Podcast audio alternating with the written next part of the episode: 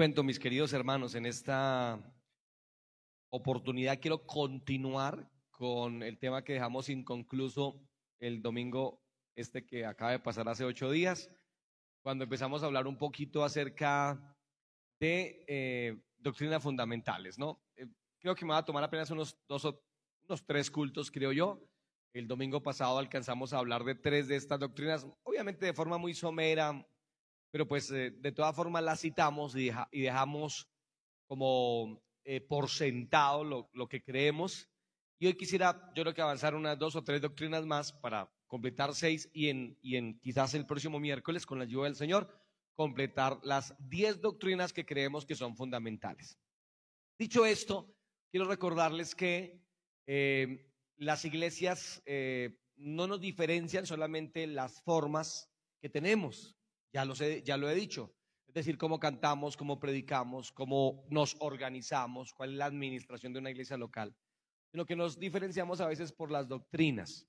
Hay doctrinas que aquella iglesia, aquella iglesia pueden tener que no necesariamente chocan con, eh, con las diferencias que tengamos. Yo les puse el ejemplo de que conozco eh, a una misión que al bautizar a sus miembros lo hacen sumergiéndolos tres veces. Les conté, ¿no? Que lo bautizan en el nombre del Padre, chun, lo sumergen, vuelven a sacarlo. Luego dicen en el nombre del Hijo, chun, los vuelven a sumergir, lo sacan nuevamente y en el nombre eh, del Espíritu Santo. Vuelven a sumergirlos, a sacarlos. Los sumergen tres veces. ¿Creen que tenemos problemas con eso? Realmente no la tengo, no tengo ningún problema. Ellos los sumergen tres veces, nosotros los sumergimos solamente una vez. Yo como ministro de Jesucristo lo bautizo en el nombre del Padre, del Hijo y del Espíritu Santo. Y lo sacamos una sola vez. Ahora, no hay realmente problema con que ellos crean así y nosotros creamos de esta manera. Pero hay doctrinas en las que definitivamente no podemos tener diferencias. A esas doctrinas en las cuales no podemos tener diferencias se les llama no doctrina general, sino doctrina fundamental. Y la Biblia establece de forma muy amplia la doctrina fundamental. Esas doctrinas son las que se trabajan generalmente en teología y ya hablamos de tres de esas. La primera doctrina de la que hablamos fue la doctrina de la Biblia, en la que no podemos tener diferencias, aunque pareciera no ser de fondo esta doctrina, sino más bien de forma, pero todos nosotros necesitamos creer que la Biblia es la inerrante palabra de Dios. ¿Cuántos de ustedes lo creen? Es decir, que en la Biblia tenemos las palabras de Dios. Lo que en la Biblia está es realmente la revelación divina para todos nosotros. De esto ya hablamos una buena parte, pero quiero confirmarlo. Levanten la mano todos los que crean que la Biblia es la palabra de Dios. Yo lo creo también. Esto es muy, muy, pero muy grosso modo lo que creemos acerca de la Biblia. Lo segundo fue que hablamos acerca de Dios, obviamente.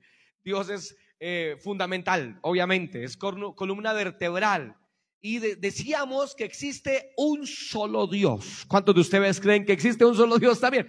Ya hablamos de esto, así que no voy a ahondar más allá. Luego hablamos de Cristo. Eh, hablar de Dios eh, es, obviamente, tenemos que eh, hablar también de Cristo, del Espíritu Santo, porque entendemos que Cristo y el Espíritu Santo son, son hacen parte del ser divino de Dios. Pero textualmente mencionamos que Cristo es Dios. Es la tercera doctrina importante que ya citamos que no voy a ahondar más allí porque es obvia, pero aunque sea obvia, es demasiado importante. Cristo es Dios. Decíamos que Él no es, Él, es, eh, fue y será 100% Dios, 100% hombre, es una persona irrepetible, pero tú debes creer que Jesucristo es Dios. Esto es muy importante. Esto hace parte de tu salvación. Si tú no crees que Jesucristo es Dios, tienes un gravísimo problema. Primera de Juan, eh, cuando Juan escribe su evangelio y sus cartas posteriormente, las escribe con base realmente a defender el cristianismo del ataque del gnosticismo que en ese tiempo ya pululaba en Grecia, bueno, en, la cultura griega más bien. Y ah, mucha gente estaba desvirtuando el concepto de quién había sido Cristo. Pensaban que Cristo había venido en espíritu, o pensaban que Cristo realmente no era el Hijo de Dios, o pensaban que Cristo no había resucitado. Todas estas doctrinas tan importantes las creían. Juan vino y en el Evangelio de Juan y en sus cartas deja establecido que Jesucristo es Dios. Es más, Juan dice, todo espíritu que no confiese que Jesucristo vino en carne y murió como Dios, no es de Dios. O sea que tú debes declarar que Jesucristo vino en carne. Eso, ¿Qué quiere decir esto? Que no fue una emanación, no fue un espíritu. Cristo realmente con sus pies y con sus sandalias pisó esta tierra, la tierra de la Palestina, hermano. Y Cristo, como Dios, murió en la cruz del Calvario. Aquí tenemos una afirmación que en teología es una afirmación un poco complicada, pero es la afirmación que reúne el concepto de el ser divino de Cristo. Y es que eh, el que moría en la cruz era Dios, por supuesto, pero Dios no pudo morir en la cruz. Esta es una afirmación bien complicada en teología, pero la creemos profundamente. Quien murió en la cruz, hermanos queridos, era el Hijo de Dios, Dios mismo, Jesucristo de Nazaret. Por eso la importancia de la cruz. Cristo murió en la cruz, hermanos. Pero digamos que ya hablamos de esto un poco, eh, de, obviamente de la maravillosa persona del Señor Jesucristo. Hoy quiero hablar de tres temas, creo que voy a tratar de hacerlo rápido.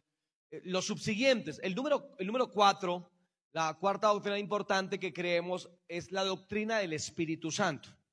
En teología, la doctrina de neumatología, ya que en griego la palabra neuma indica espíritu, viento, hálito, y de allí viene la palabra espíritu o neuma, que de hecho nuestro idioma castellano es el resultado del griego fusionado con el latín, ¿no? Por eso hay palabras que nosotros tenemos que son prácticamente traídas directamente del griego. De ahí está neumático, ¿verdad?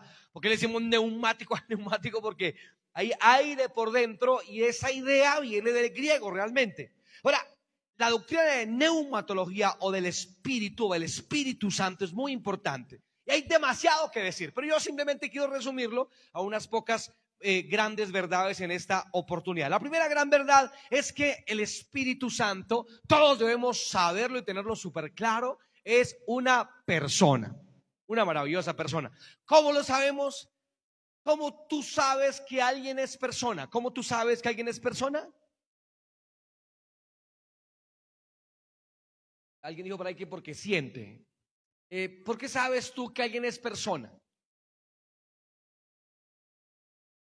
Tiene conciencia, dice por acá, tiene mente, pensamiento. ¿Cómo reunimos todos estos elementos? Bueno, diríamos que una persona es persona porque tiene atributos de personas. ¿Cuáles son los atributos de personas? Los que ustedes están mencionando. Piensa, siente, habla, actúa, tiene voluntad propia, se resiente, eh, tiene eh, voluntad, ya lo dije. Bueno, todo esto. Ahora, la Biblia en, en centenares de lugares nos menciona cómo el Espíritu Santo tiene atributos de persona. En el primer versículo que leímos al empezar este, sencilla, este sencillo sermón, leímos que la afirmación que hace Pablo, no contristéis al Espíritu Santo de Dios. Luego el Espíritu Santo se contrista, se entristece, lo que indica que tiene sentimientos. Y lo podemos ver no solamente eh, con, esta sensación de sentir, sino que lo podemos ver en la Biblia hablando, pensando, decidiendo, actuando, llamando como cuando Hechos 13, versículo 2 dice, y dijo el Espíritu Santo, apartadme a Bernabé y a Saulo para la obra del ministerio que los he llamado. Noten todo lo que ocurre ahí. El Espíritu Santo habla. ¿Cuántos creen que el Espíritu Santo habla, verdad? Pero el Espíritu Santo también decide, porque dice, apártenme a Saulo y a Bernabé. Pero el Espíritu Santo también llama, es decir, tiene autoridad, porque dicen, esos dos son míos, apártenlos para mí y para la obra del ministerio que los he llamado. Luego, el Espíritu Santo no es, obviamente, como dicen los testigos de Jehová, una fuerza apenas, una, una mera actividad. No, el Espíritu Santo es una persona, una gloriosa persona, una infinita persona. Y esa persona está aquí en esta noche y le damos un aplauso al maravilloso Espíritu Santo.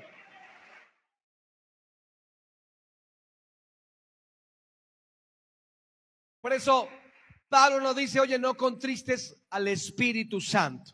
Eh, no, no lo contristes, por favor. Dile que está a tu lado, no contristes al Espíritu Santo, te lo pido. La segunda afirmación que debo hacer, muy obvia, pero pues debo hacerla, es que el Espíritu Santo es coigual en poder al Padre y al Hijo. Cuando yo recién me convierto, siempre les he contado esto, que yo pensaba que van muchas diferencias dentro de la, dentro de la edad, lo que nosotros llamamos la Trinidad. Yo pensé que el Padre era muy poderoso, que de pronto el Espíritu Santo era un poquito menos poderoso y Jesús también era un poquito menos poderoso. Pensaba yo que Jesús era buena gente, pero el Padre era más bravo. yo pensaba así, ¿verdad?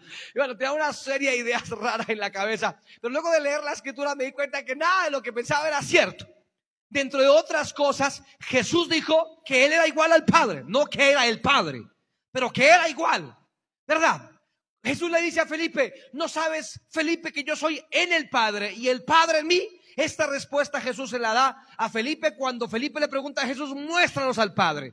Lo que está diciendo Jesús es, así como soy yo, así es el Padre. Y aquel día que entendí esto, entendí que el Padre es bueno, es misericordioso, es clemente, es lento para la ira y es grande en misericordia. Se duele del castigo, no quiere que nadie se pierda. Oh, es el buen Padre y maravilloso. Jesús y el Padre son iguales en carácter. No tienes a un padre allá con un periódico gigante dispuesto y, estático esperando a que peques para soltarte el periódico encima y aplastarte. Tenemos a un Dios bueno. el Espíritu Santo también entra dentro de esta administración y debes entender que el Espíritu Santo es coigual en poder al Padre y al Hijo. Porque si no lo fuera, entonces no podría estar dentro de la deidad. Le decía hace unos meses a un testigo de Jehová hablando, más bien contendiendo un poco. Le decía, o sea que tú crees que eh, usted, ustedes son eh, politeístas, creen que tienen un, Dios Padre muy fuerte. Y luego aquí más abajito está Jesús, que es un poco más que los ángeles, pero menor que, que, que el Padre. O sea que para ti Jesús es como una especie de semidios. Y el Espíritu Santo ni siquiera es semidios, está mucho más abajo. O sea que tú tienes una especie de dioses escalonados como los griegos, en donde había un super Dios y otros un poco más abajo. No, queridos hermanos, el cristianismo es único en pensar que nuestro Dios es uno solo y dentro de esa deidad hay tres personas coiguales en poder. El Espíritu Santo es igual de poderoso que el Padre.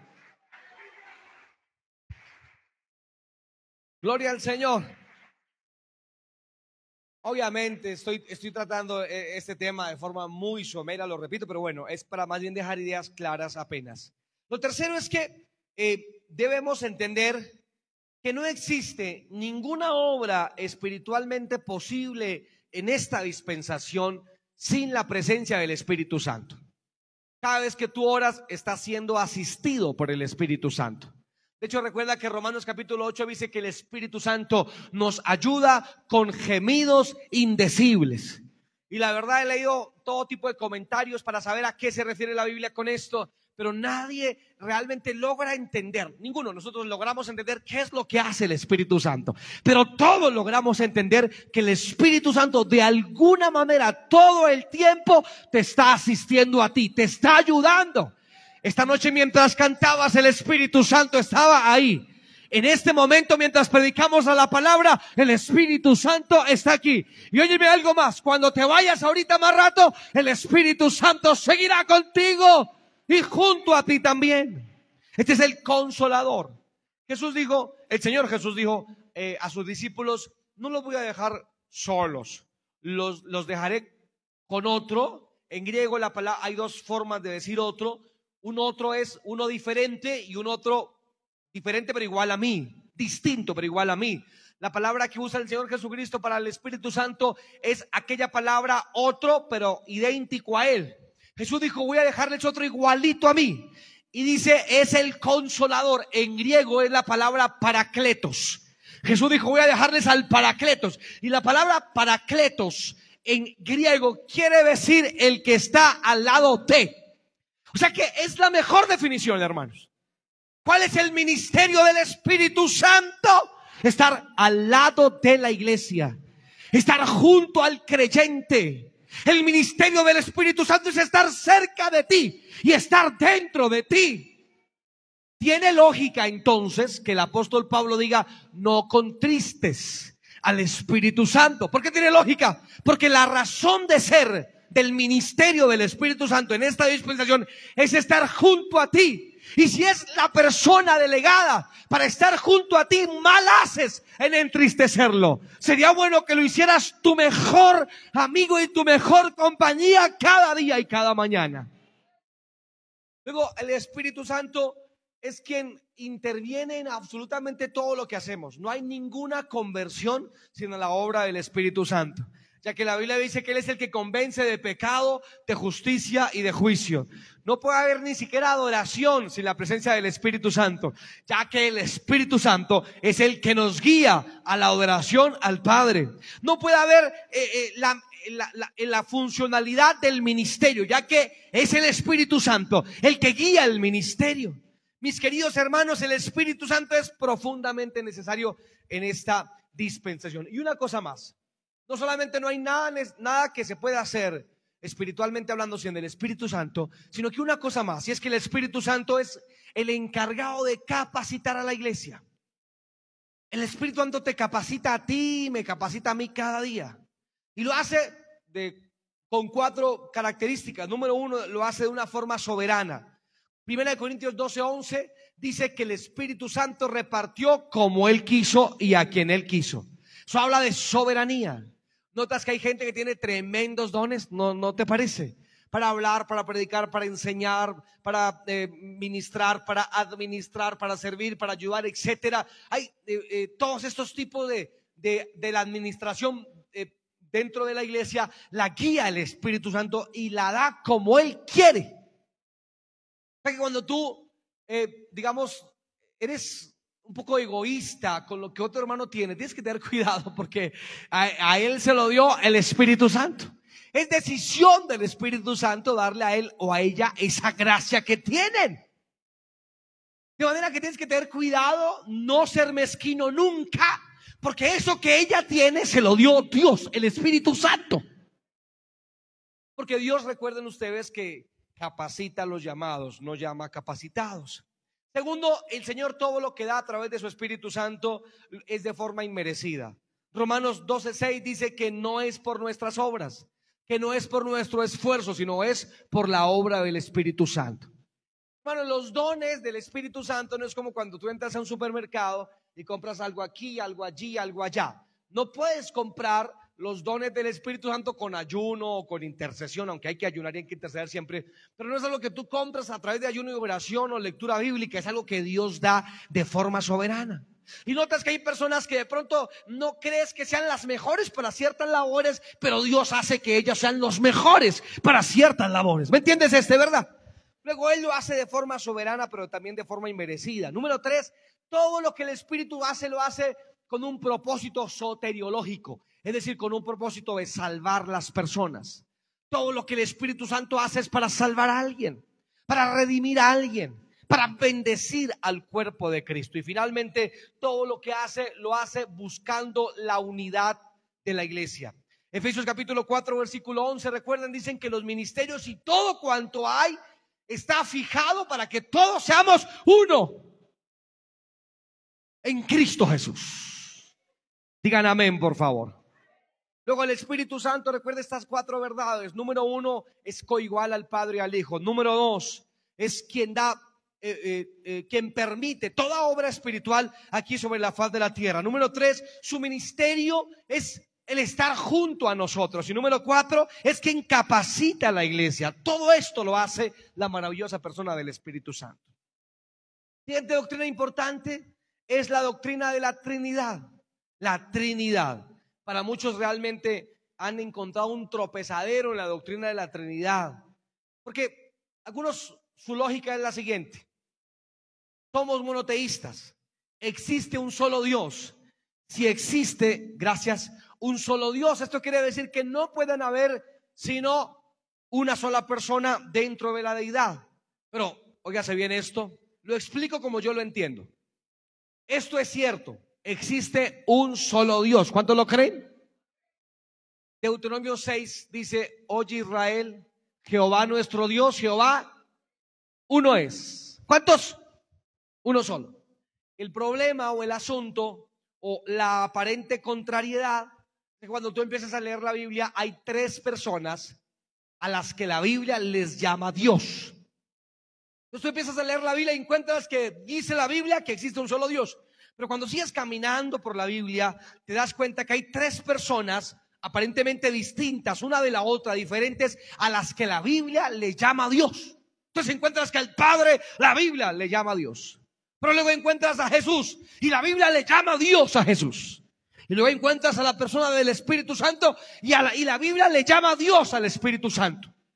Tu única conclusión es que existe un solo Dios. Pero ese Dios dentro del ser divino hay tres personas distintas, aunque no individuales por ahí, y, cada quien por su lado, pero sí distintas la una de la otra. Y esto es un misterio, dice la Biblia.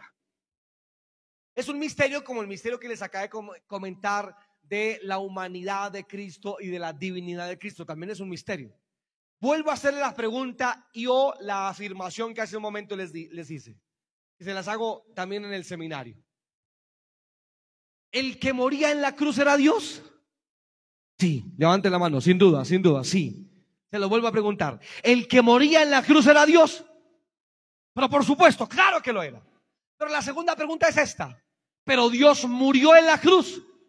No puede morir. Es Dios. De manera que hay aparentes contrariedades que forman el misterio de, del, parte de los ministerios, del misterio del cristianismo. Y aquí hay otro misterio, el de la Trinidad. La Biblia afirma categóricamente, hay un solo Dios. De hecho, la Biblia juzga a los dioses, a las religiones politeístas. Las juzga.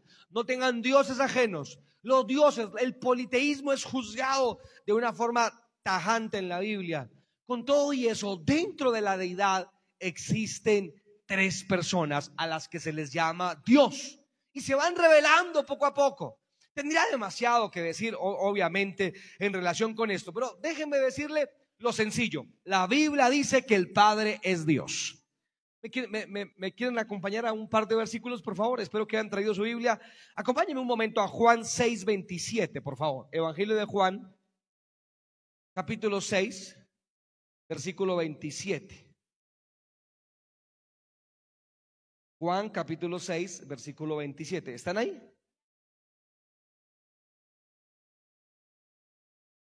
Miren por favor lo que dice, trabajad no por la comida que perece, sino por la comida que a vida eterna permanece, la cual el Hijo del Hombre os dará. Y lea por favor la última parte del versículo que dice, porque a este señaló Dios, el Padre. Al Padre se le llama como Dios. Esto es, digamos que no hay duda en, tal afirmación. Pero a Cristo en muchas oportunidades también se le llama Dios, tal cual, Dios. Miren, por favor, ahí mismo en Juan capítulo 20 y versículo 26. Este versículo me gusta bastante. Juan capítulo 20 y versículo número 26. Gloria al nombre del Señor. ¿Están ahí? Voy a leer el versículo 26 y subsiguientes. Dice así, ocho días después estaban otra vez sus discípulos dentro y con ellos, ¿quién estaba? Tomás. Estoy leyendo Juan 20, 26. Llegó Jesús estando las puertas cerradas y se puso en medio de, de ellos y les dijo, pasa a vosotros. Versículo 27 del capítulo 20 de Juan. Luego dijo a Tomás, pon aquí tu dedo y mira mis manos y acerca tu mano y métela en mi costado y no seas qué, incrédulo, sino creyente. Entonces, escuche la afirmación que hace Tomás. Entonces Tomás respondió y le dijo, ¿qué le dijo? Señor mío, ¿y qué más? Dios mío. Tomás, ustedes recordarán que le llaman el incrédulo, aunque la historia dice que Tomás ganó gran parte de la India en su tiempo, de lo que hoy en día es India, del imperio hindú, antiguo, antiguo. Ganó casi todo el imperio para Cristo en su tiempo. Hay libros de historia que dicen eso. De manera que el incrédulo Tomás ganó casi un imperio para Cristo. No le llegamos ni a los tobillos al incrédulo Tomás. Y el incrédulo Tomás dijo, déjeme que yo meta mi dedo en su mano, mi puño en su costado. Jesús le dijo, después de resucitar, ven y mételos. Y entonces Tomás en respuesta dice, oh, Señor mío y Dios mío, trata a Jesús como Dios. Ahora mire lo que dice Voy a leer un par de textos aquí. Romanos 9.5, por favor. Romanos 9.5, tengan la bondad. Ya voy a terminar, denme apenas unos minutos más. Romanos capítulo 9, versículo 5. Y cuando usted esté ahí dice amén, por favor. Mire este versículo tan importante. Romanos 9, 5 dice, de quienes son los patriarcas y de los cuales según la carne vino quién? Cristo. ¿Y qué pasa? El cual es Dios sobre todas las cosas, bendito por los siglos. Pablo dice en Romanos 9:5 que Jesucristo es Dios.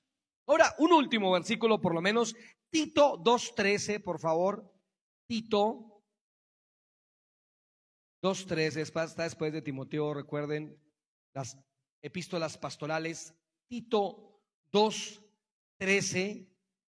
También allí se nos dice lo siguiente, ¿están ahí? Tito 2.13 dice así, aguardando la esperanza bienaventurada y la manifestación gloriosa de quién, de quién, de nuestro gran Dios y Salvador, ¿cómo se llama? Jesucristo. Tito dice, o mejor Pablo a Tito dice que Jesucristo es el gran Dios. Luego Cristo es Dios. Y podría seguir argumentándoles. Entonces noten, cada vez que ustedes van paseando por la Biblia, se encuentran que ella dice que existe un solo Dios. Pero luego siguen caminando en las escrituras y se dan cuenta que Dios, se les llama a Dios, al Padre, al Hijo y por supuesto al Espíritu Santo. Déjenme leer solamente un versículo acerca del Espíritu Santo. Hechos de los Apóstoles, por favor. Después, después de Juan, ya usted sabe, Hechos de los Apóstoles, capítulo 5, por favor. Denme uno de sus, un poco más de sus minutos. Y aquí no, no solamente necesito que lea, sino que entienda lo que dice Hechos 5.3. Escuche esto, por favor. Y dijo Pedro a Ananías, ¿por qué llenó Satanás tu corazón para que mintieses a quién? ¿A quién le mintió Ananías y Zafira? Al Espíritu Santo. Eso dice la Biblia, ¿verdad que sí? Ahora, por favor, mire lo que dice el versículo 4. Reteniendo, reteniéndola, no se te quedaba a ti y vendida no estaba en tu poder. ¿Por qué pusiste esto en tu corazón? No has mentido a los hombres, sino a quién. Y hace un versículo atrás, había dicho que le había mentido a quién? Al Espíritu Santo. Y luego Pedro dice que ese al que le mintieron, que fue el Espíritu Santo, no era un hombre, sino era Dios. Luego el Espíritu Santo es Dios. El Padre, el Hijo y el Espíritu Santo lo son. Ahora, en la Biblia eh, para los de la unicidad o del unitarismo, la Biblia en, varias oportunidades presenta a, las tres personas de la deidad en una sola escena, en una sola escena. Miren, hay algunos eh, eh, que, han, que han dicho, yo no estoy tan de acuerdo, pero de todas formas me parece interesante la escena. ¿Se acuerdan cuando Abraham ora al Señor, ¿no? Que no destruyera Soma y Gomorra, ¿recuerdan ahí? Unos, unos momentos antes de esa oración dice la Biblia que Abraham estaba en la tarde eh, eh, refugiándose del sol, cuando llegaron tres ángeles a visitarlo, ¿recuerdan este, verdad? Cuando llegan esos tres ángeles, Abraham de una vez se inclina, ellos aceptan eh, la inclinación, la adoración de Abraham. Y luego dos de ellos descienden a Sodoma y uno se queda eh, con, con Abraham y obviamente era Dios, el que se queda con Abraham era Dios. Pero algunos han dicho que es posible que los tres que, que habían venido allí eran realmente, digamos, una teofanía, una manifestación de las tres personas del ser divino. A mí me parece que es un poquito complicado por todo lo que pasa después en Soma y Gomorra. Pero, pero no pensemos en eso. Pensemos por un momento en la escena gloriosa que vivió Abraham de que Dios viniera a su casa y que los tres vinieran, eso sería simplemente espléndido, simplemente maravilloso. Ahora, eh, tenemos en la Biblia muchas escenas en donde esas tres personas aparecen en un solo escenario, en un mismo escenario. El más conocido quizás es Mateo capítulo 3, Voy a dejar solamente con estos, aunque hay muchos más, pero vayamos un momento a Mateo capítulo 3, por favor, Mateo capítulo 3. Por favor, solamente allí. Un momento. Capítulo 3. Amén. y el verso 16 y 17, por favor. ¿Están ahí, verdad? Dice así la palabra. El verso 16. Y Jesús, después que fue bautizado, ¿qué hizo? Subió del agua. Noten, ¿dónde está Jesús? Subiendo del agua. Y luego dice, y aquí los cielos fueron abiertos y vio a quién? Al Espíritu de Dios que descendía del cielo como paloma. Está Jesús subiendo de las aguas y otro, y otro ser descendiendo, que es el Espíritu Santo en forma de paloma.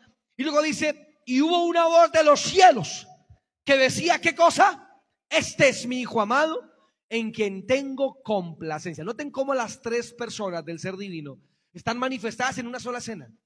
El Señor Jesús saliendo del agua, el Espíritu Santo descendiendo como paloma y una voz desde el cielo que decía, este es mi Hijo amado en quien tengo complacencia. De manera que, resumo y termino, la Biblia es monoteísta, el cristianismo es monoteísta. Existe un solo Dios, no dos o tres, uno solo. Pero cuando lees la Biblia te das cuenta que dentro de esa deidad, de esa única deidad que es Dios, hay tres personas. ¿Por qué lo decimos? Porque a esas tres personas, el Padre, el Hijo y el Espíritu Santo, se les llama repetidamente en la Biblia Dios.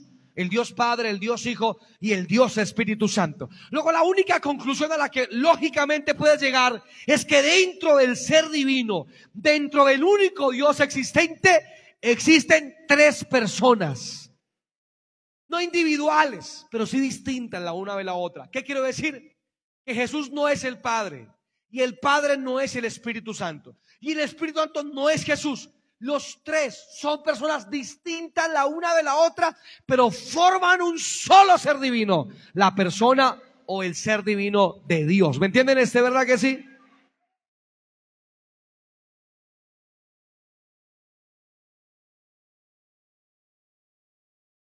están, están íntimamente eh, ligados. Hay una materia en teología que se llama espiritualidad trinitaria, en donde se trata de analizar la relación dentro de eh, el, ser divino, dentro del Padre, el Hijo y el Espíritu Santo. Y simplemente es increíble ver la unidad tan maravillosa. En Génesis tal parece que el Padre piensa, el Hijo siempre es la palabra, el verbo hecho carne. El Hijo es la palabra y el Espíritu Santo es el operador de todas las cosas. Luego la creación fue pensada por el Padre, hablada por el Hijo y actuada, hecha por la obra del Espíritu Santo.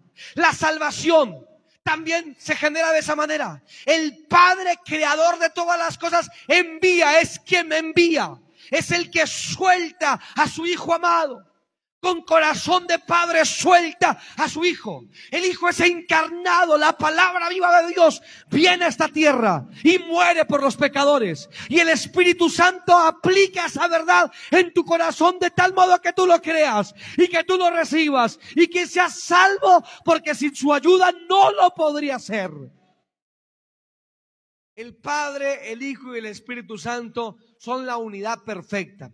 Tal vez por eso es que Juan capítulo 18, eh, cuando nos muestra la oración sacerdotal, Jesús dijo que sean uno, como tú y yo somos uno. Esa fue la petición del Señor Jesús, que fuéramos uno, con el ejemplo de la deidad justamente, que dentro de la deidad no hay división.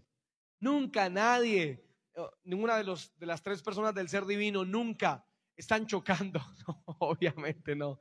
No ha habido jamás, obviamente, no, no puede ser una, entre comillas, discusión. Simplemente el hecho de decirlo es eh, mundano, es, es, ya, bueno, eh, impensable. Y, y el Señor nos dice que deberíamos ser así como ellos son. Uno en Cristo Jesús. Vamos a cerrar nuestros ojos y a colocarnos en pie, por favor, nuestro Padre que estás en el cielo. Te damos gracias.